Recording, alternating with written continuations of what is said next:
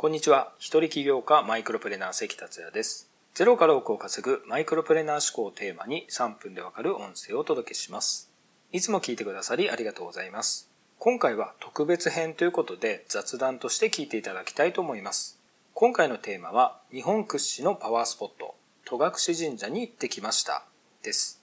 あなたは戸隠神社行ったことありますでしょうか？僕は初めて昨日行ってきたんですけれども、戸隠神社ってパワースポットとして有名でツアーで行く人がすごく多いので気になってたんですよね。長野駅から車で約1時間の場所にあります。車があればすごくアクセスはしやすいですよね。ただ僕は長野には車がないので、長野駅から路線バスに乗って戸隠神社まで行きました。そこからがかなり過酷です。というのも戸隠神社って一つではなくて5社からなってるんですよね。その5社を全て徒歩で回ると相当歩きます。事前に調べてはいたんですけれども、アップダウンが激しかったり山道だったりして相当足腰の筋肉を鍛えられました。まず戸隠神社というのは天の岩戸が飛ばされてできたのが戸隠山と伝えられてその戸隠山にあるのが戸隠神社なんですよね。天の岩戸というと宮崎の高町の天の岩戸神社というのがあります。ここは何度か行ったことあるんですけれども天の岩戸つながりでなんか不思議な感じがしますね。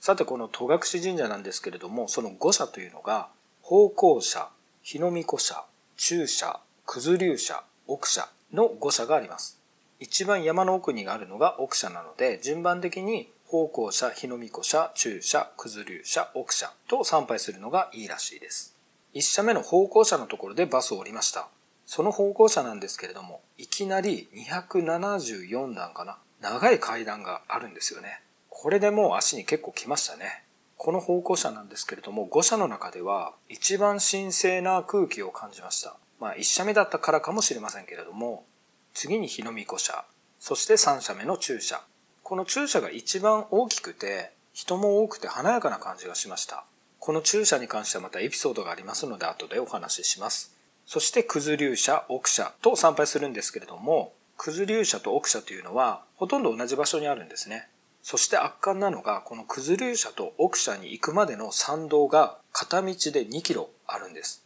この参道の杉並木がすごく綺麗で、樹齢400年とか数百年の杉並木がずらーっと並んでてですね、この参道がパワースポットと言われるゆえんかもしれません。ただ僕はこの参道の横に湧き水が流れてて、その湧き水に何かパワーを感じるものがありましたね。ただこの参道なんですけれども、どんどん険しくなっていってですね、神聖な気を感じるっていうのは最初のうちで、結構参拝者はまだかまだかみたいな感じで言ってましたね。で、ようやく九頭龍社、奥社を参拝して、最後にお守りをいただこうと思って社務所に行きました。実は僕はお目当てのお守りがあって、龍の絵が描いてある黒と金のお守りがあるんですよね。それをいただこうと思ったら、なんと奥社にはなかったんです。中社にしかないと聞いて、時間を見たところ16時だったんですね。社務所の時間は17時までということで、また奥社から中社に徒歩で戻るとなると、どのくらい時間かかりますかねと聞くと、1時間半ぐらいって言うんですよね。そうすると17時半。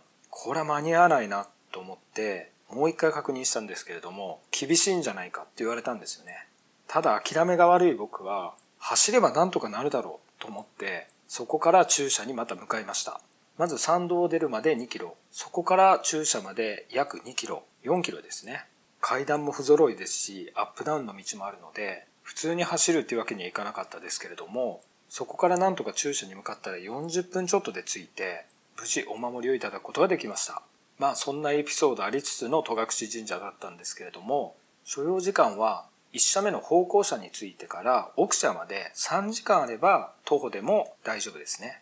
車で行く人はまあまあ楽かもしれないんですけれども、徒歩だと10キロ歩きますので、まあすごい場所ですよね。何とも言えない達成感もありますし、行ってよかったと思いました。ちなみにこの、ちなみにこの戸隠神社なんですけれども、もともとは神仏集合といって、神社だけじゃなく、お寺も一緒になってた場所なんですね。昔は比叡山、高野山と並ぶ一大聖地だったようです。明治維新の後、神仏分離になって、お寺が全部廃止されて、戸隠神社というふうになったということです。ところどころに寺院の面影があったりして、そういう見方で参拝するとまた面白いですよね。というわけで戸隠神社のお話でした。このパワーを明日からの音声にも載せて伝えていきたいと思います。それでは今回は以上です。最後までお聴きいただきありがとうございました。それではまた明日。